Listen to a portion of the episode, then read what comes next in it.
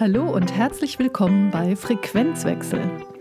Sie hören den Podcast Braindrops, kreative Impulse für Führungskräfte.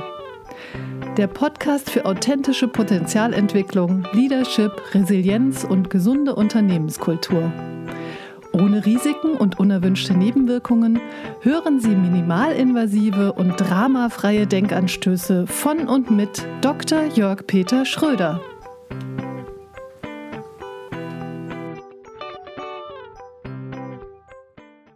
Moin, moin, grüß Gott und hallo bei Frequenzwechsel. Hier ist wieder Jörg-Peter Schröder. Heute geht es um das Thema Unternehmensnachfolge und Unternehmernachfolge. Und dazu spreche ich mit Franziska Müller-Tüberini, die selbst aus einer Unternehmerfamilie kommt. Hallo nach Zürich, liebe Franziska. Hallo Jörg, ich freue mich, dass ich heute dabei sein darf. Ja, Franziska, ich freue mich sehr, dass du dir die Zeit nimmst, weil du bist ja so ein, so ein echter Profi. Und du hattest mir in dem Vorgespräch ja auch gesagt, dass du ja selber aus dem familieneigenen Unternehmen in der Elektroindustrie tätig gewesen bist, zuletzt auch als CEO. Und du hast ja dann dein eigenes Unternehmen, Familienunternehmen.ch gegründet.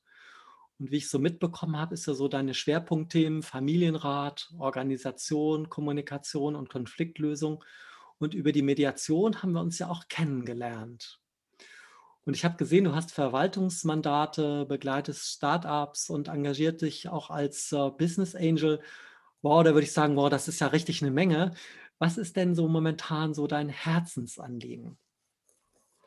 Ja, im Moment ist schon würde ich sagen, die Mediation respektive die Begleitung vom Generationenwechsel, aber eben diese versteckten Konflikte, die leider dann doch in der Familie immer wieder aufpoppen. Das ist so, was mich äh, beschäftigt. Es können aber auch Konflikte sein, die in Teams entstehen, je nachdem auch die Begleitung und äh, diese Veränderungsprozesse sind ja das, wenn man das über einen größeren Schirm nehmen möchte, kann man sagen, es sind äh, Veränderungsprozesse in Teams und eine Familie ist in dem Sinne auch ein großes Team oder ein kleines Team, das da mit der Zukunft sich auseinandersetzen muss. Ich glaube, das ist natürlich ein, ein, sehr, sehr wichtiger Punkt, wenn du sagst Veränderungsprozesse. Und die Frage ist ja immer, sind Leute überhaupt offen für Veränderung? Weil wenn du davon sprichst, ver versteckte Konflikte, da sehen wir ja schon, welche Komplexität da drin steht. Und ich hatte in der Vorbereitung unserer gemeinsamen Besprechung mal so geguckt.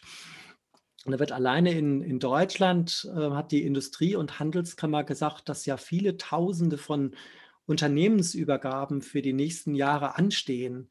Wie siehst du das Ganze? Wie offen sind denn die Unternehmerinnen und Unternehmer, respektive die Unternehmen für diese Thematik? Ich möchte vielleicht etwas ausholen mit meiner Antwort.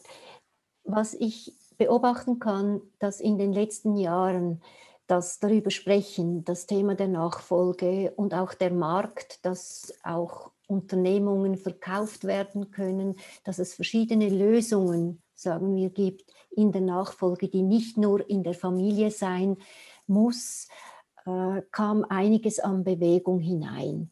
Auch da haben die, die Banken und Beratungen äh, viel dazu beigetragen, auch in Seminaren äh, auch zum Beispiel äh, das, äh, was Witten Herdecke offeriert für Familienunternehmen und so weiter. Also da gibt es mittlerweile doch sehr viel mehr, auch in der Literatur, als es noch vor, sagen wir, 30 Jahren und schon gar nicht so vor 40 Jahren gegeben hat. Das ist vielleicht so dieses, äh, dieser Blick in die Geschichte oder in die Entstehung dieses, dieses Themas.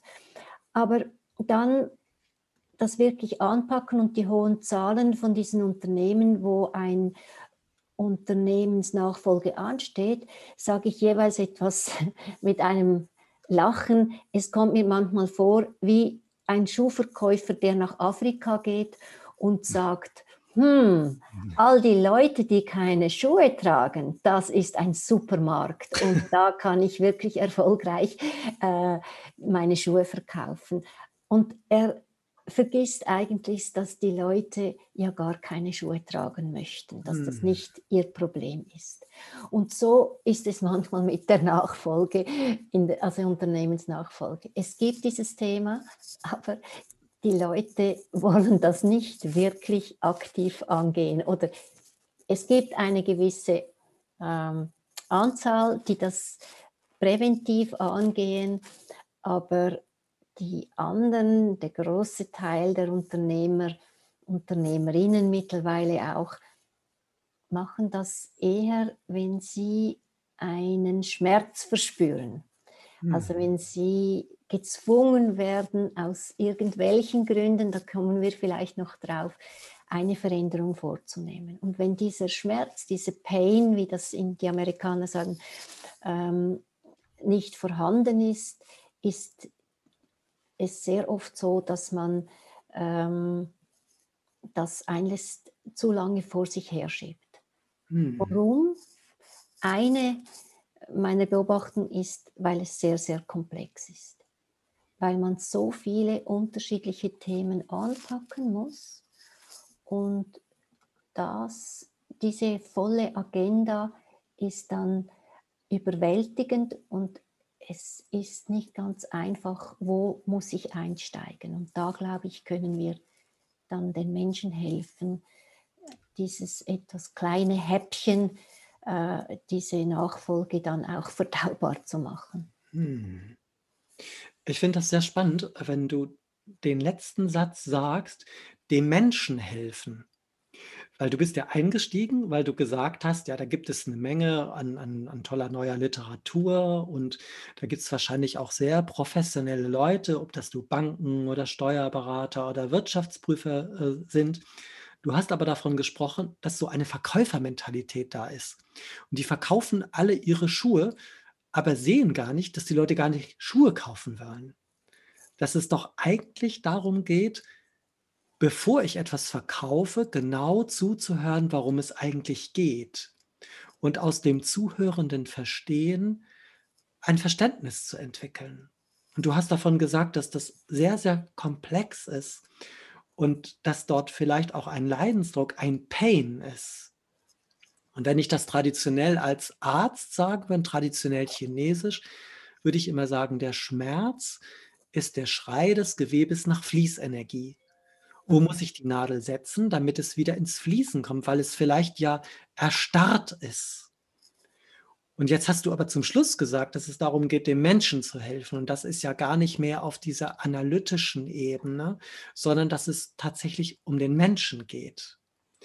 Und ist denn da vielleicht auch eine Angst oder ähm, dass es gar nicht mehr primär um Zahlen geht, sondern dass diese Komplexität ja auch in dem Menschen drinsteht. Wie ist da deine Wahrnehmung, Franziska? Ja, ich glaube schon, dass es immer um diese gewiss, also dass es um Ängste geht. Und es geht dahinter steckt natürlich äh, stecken mehrere Tabus. Das größte ist sicher der Tod, Hm. weil ich muss ja etwas planen, was dann eigentlich ohne mich Mhm. stattfinden sollte in der Zukunft. Und das ist äh, für viele einfach undenkbar. Mhm. Es ist schon schwierig für viele überhaupt über ein Testament nachzudenken und dann über eine ganze Firma oder über ein ganzes Vermögen nachzudenken, wie gebe ich das weiter, ist nochmals eine Geschichte. Dann kann man über Zahlen sprechen, aber dann ist es natürlich auch das Unternehmerische und dann sind es die Kinder, äh, was dann wieder in die Familie hineinspielt. Also du bist ja auch da sehr, äh, hast sehr viel Erfahrung und dies, dieses Ineinandergreifen, was kommt zuerst und eben das zu spüren, wo steht der Mensch in seinem Lebenszyklus?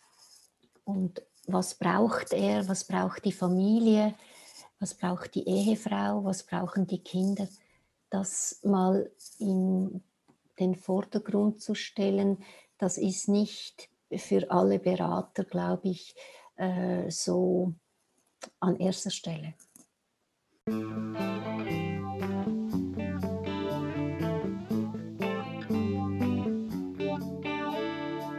Das ist doch ein 'n unglaublich wichtiger Aspekt, den du jetzt gerade gesagt hast, mit dem Satz: „Wo steht der Mensch in seinem Lebenszyklus?“ Das heißt tatsächlich vielleicht gar nicht den Blick nur auf Zahlen, Daten und Fakten und irgendwelche Bilanzen zu haben, sondern das tatsächlich ernst zu nehmen, sich die Unternehmerin oder den Unternehmer anzuschauen und die Frage zu stellen: „Wo stehst du eigentlich?“ Weil meine Wahrnehmung ist, dass in vielen, auch mittelständisch sehr gut geführten Unternehmen wird darauf a geachtet, dass die über 50-Jährigen vielleicht irgendwann aus dem Unternehmen ausscheiden. Aber der Unternehmer oder die Unternehmerin ist vielleicht Mitte 70 und sagt: „Ich bin hier unverzichtbar.“ Und da hast du ein wichtiges Wort benutzt. Du hast gesagt, da gibt es Tabus. Und vielleicht soll ich etwas planen, was dann ohne mich stattfindet. Das bedeutet ja auch ein sich lösen und auch ein Loslassen von dem eigenen Lebenswerk. Und das ist natürlich eine richtig harte Nuss im wahrsten Sinne des Wortes, oder? Das ist eine sehr große Aufgabe und man sagt ja auch, dass die Übergabe auch die Königsdisziplin ist in einem Leben eines Unternehmers. Ja. Aber es schaffen nicht alle diese Königsdisziplin zu erreichen, weil es einfach doch so komplex ist für sie. Und ich glaube, die Eigenschaften, was ein Unternehmer, eine Unternehmerin ausmacht, nämlich das dauernde, immer wieder kreativ zu sein, neue Wege zu gehen, auch über das eine oder das andere hinwegsehen und immer nur die Zukunft zu sehen, auch vielleicht nur die Zahlen das sind Eigenschaften, die dann in diesem Prozess einfach manchmal fehlen, weil ja. sie nicht entwickelt werden konnten. Ja. Es ist nicht das sind, wie wir wissen, dass das die Menschen nicht haben, aber sie sind natürlich in ihren Erfolgsgeschichten äh, eher etwas äh, kümmerlich entwickelt worden. Mhm. Ähm, hast du den Eindruck, dass ähm, viele von diesen Unternehmern eher getrieben sind durch die, die in Anführungsstrichen Schuhverkäufer und Wirtschaftsprüfer und Steuerberater, die nur noch Wert legen auf Zahlen, Daten und Fakten, dass die Bilanz gut ist? Oder hast du den Eindruck, dass auch tatsächlich eine Reflexionsfähigkeit ist, einfach auch zu sagen, am Ende des Lebens ziehe ich für mich mal eine persönliche Bilanz und die ist vielleicht gar nicht in Währung, aber die ist vielleicht in Beziehungsqualität oder die ist in meiner Gesundheit abbildbar oder in der Interaktion, wie wir in der Familie miteinander umgehen. Weil ich denke, das sind ja alles Dinge, die spielen dort mit rein.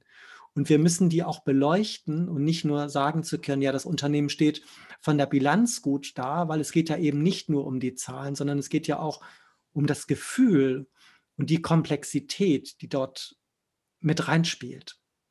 Das denke ich auch, dass das äh, wichtig ist.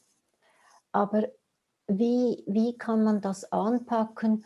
Und ich glaube, viele Menschen funktionieren einfach und haben, wenn sie nicht mal so etwas, eine harmlosere Krankheit haben, wie zum Beispiel mal ein kleiner Skiunfall, äh, sagen wir ein Beinbruch oder eine Achillessehne oder sowas, einfach etwas mehr Mechanisches, würde ich mal sagen, ähm, wo man wirklich mal rausgerissen wird und mal einfach eine Pause einlegen sollte und, oder eine Zwangspause. Manchmal hilft das schon, dass man dann sieht, mh, hm, es könnte auch anders sein. Mhm. Äh, oder vielleicht auch jemand anders, der krank wird im Familienkreis oder in der Unternehmung, der einem einfach zwingt zu reflektieren. Ja.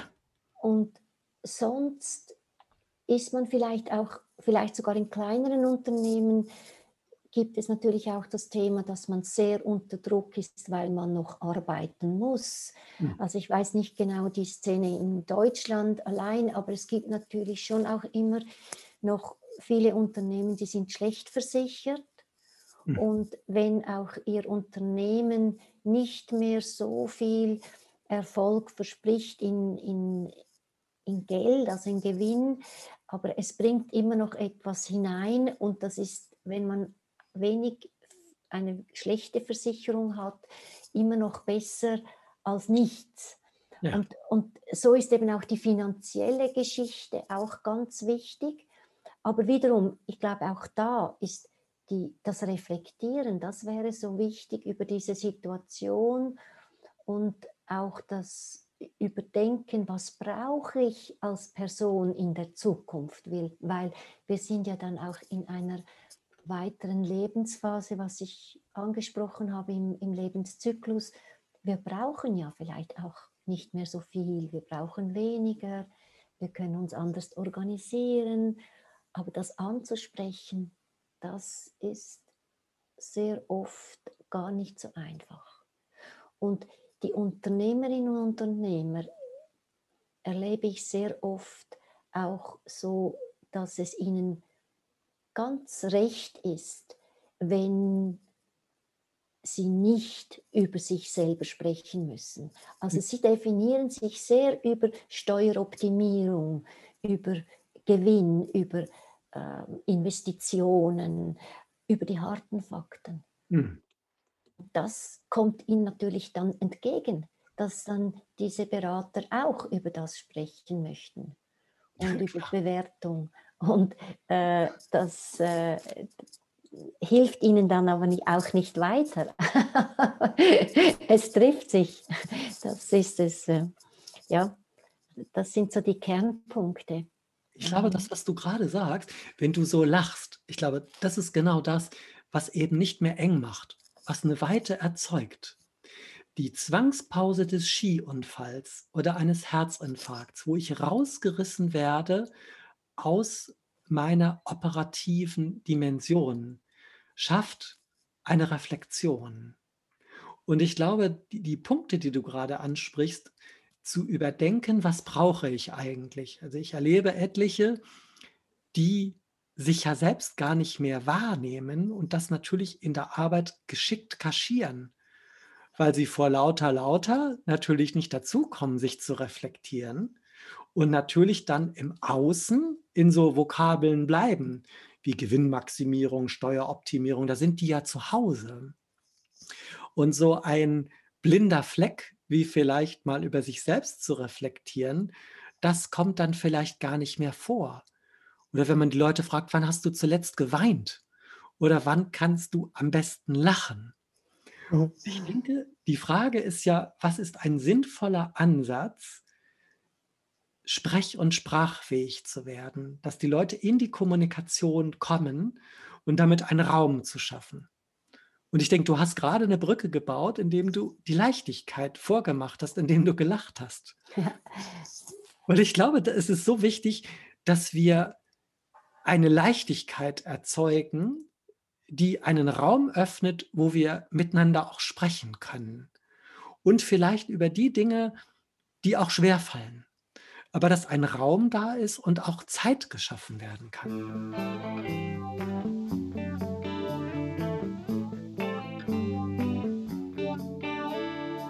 Aber ich glaube, hier liegt der Kern.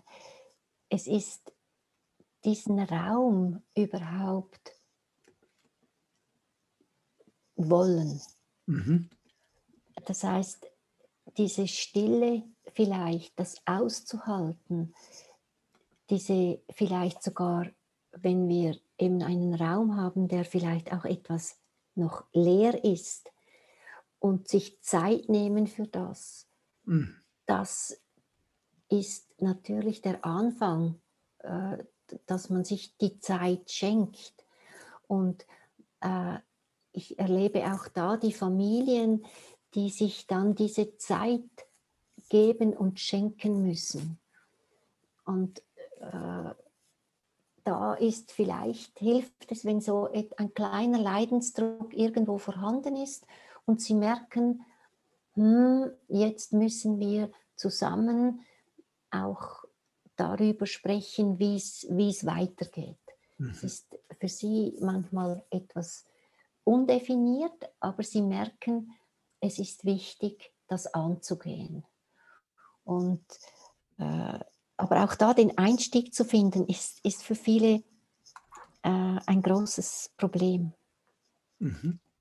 Und dennoch denke ich mir, ist es sehr, sehr gut, ähm, sich auch wieder vorzustellen bei dem Bild, was du gerade gemalt hast, wenn man ein neues Haus bezieht, muss man ja nicht gleich alle Räume sofort einrichten, sondern erstmal den Raum auch wahrzunehmen und tatsächlich in Stille sich das auch vorzustellen. Und dann bei dem zu bleiben, was du gerade gesagt hast, sich gegenseitig die Zeit zu schenken, ohne ungeduldig zu werden. Weil in dem Moment, wo wir ungeduldig werden, wird der Raum eng und wir verknappen schon wieder.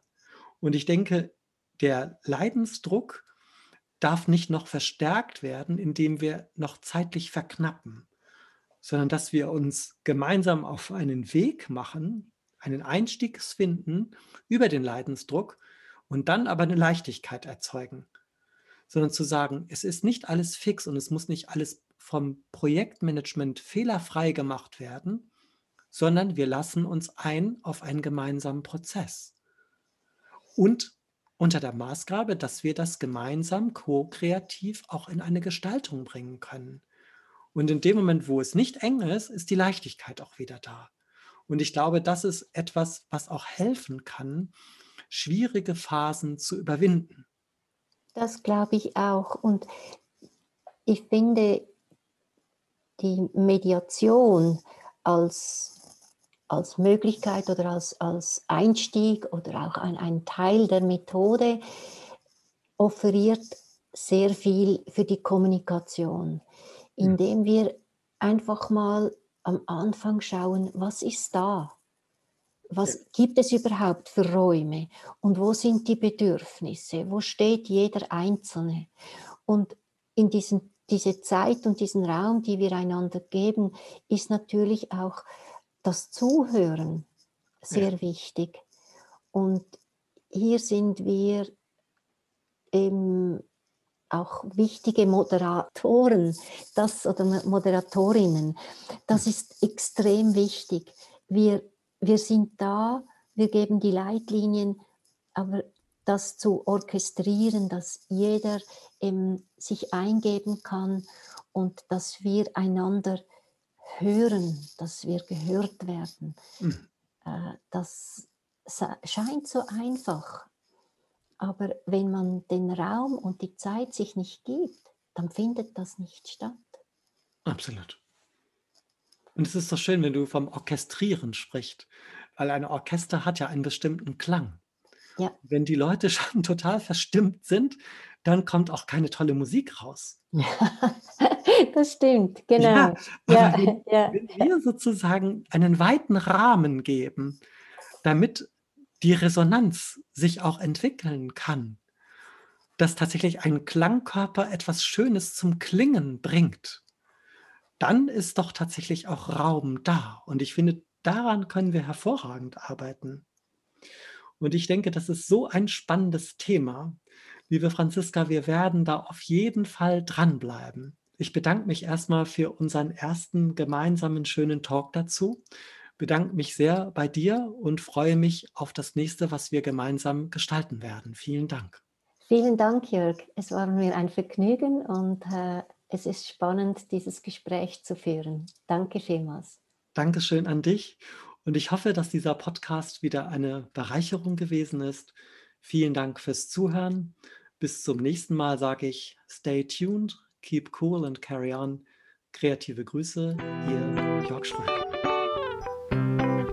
Sie hörten den Podcast Braindrops. Kreative Impulse für Führungskräfte. Der Podcast für authentische Potenzialentwicklung, Leadership, Resilienz und gesunde Unternehmenskultur. Minimalinvasive und dramafreie Denkanstöße von und mit Dr. Jörg Peter Schröder. Weitere Informationen über Coaching, Wirtschaftsmediation und gesunde Arbeitskultur erhalten Sie unter www.frequenzwechsel.de.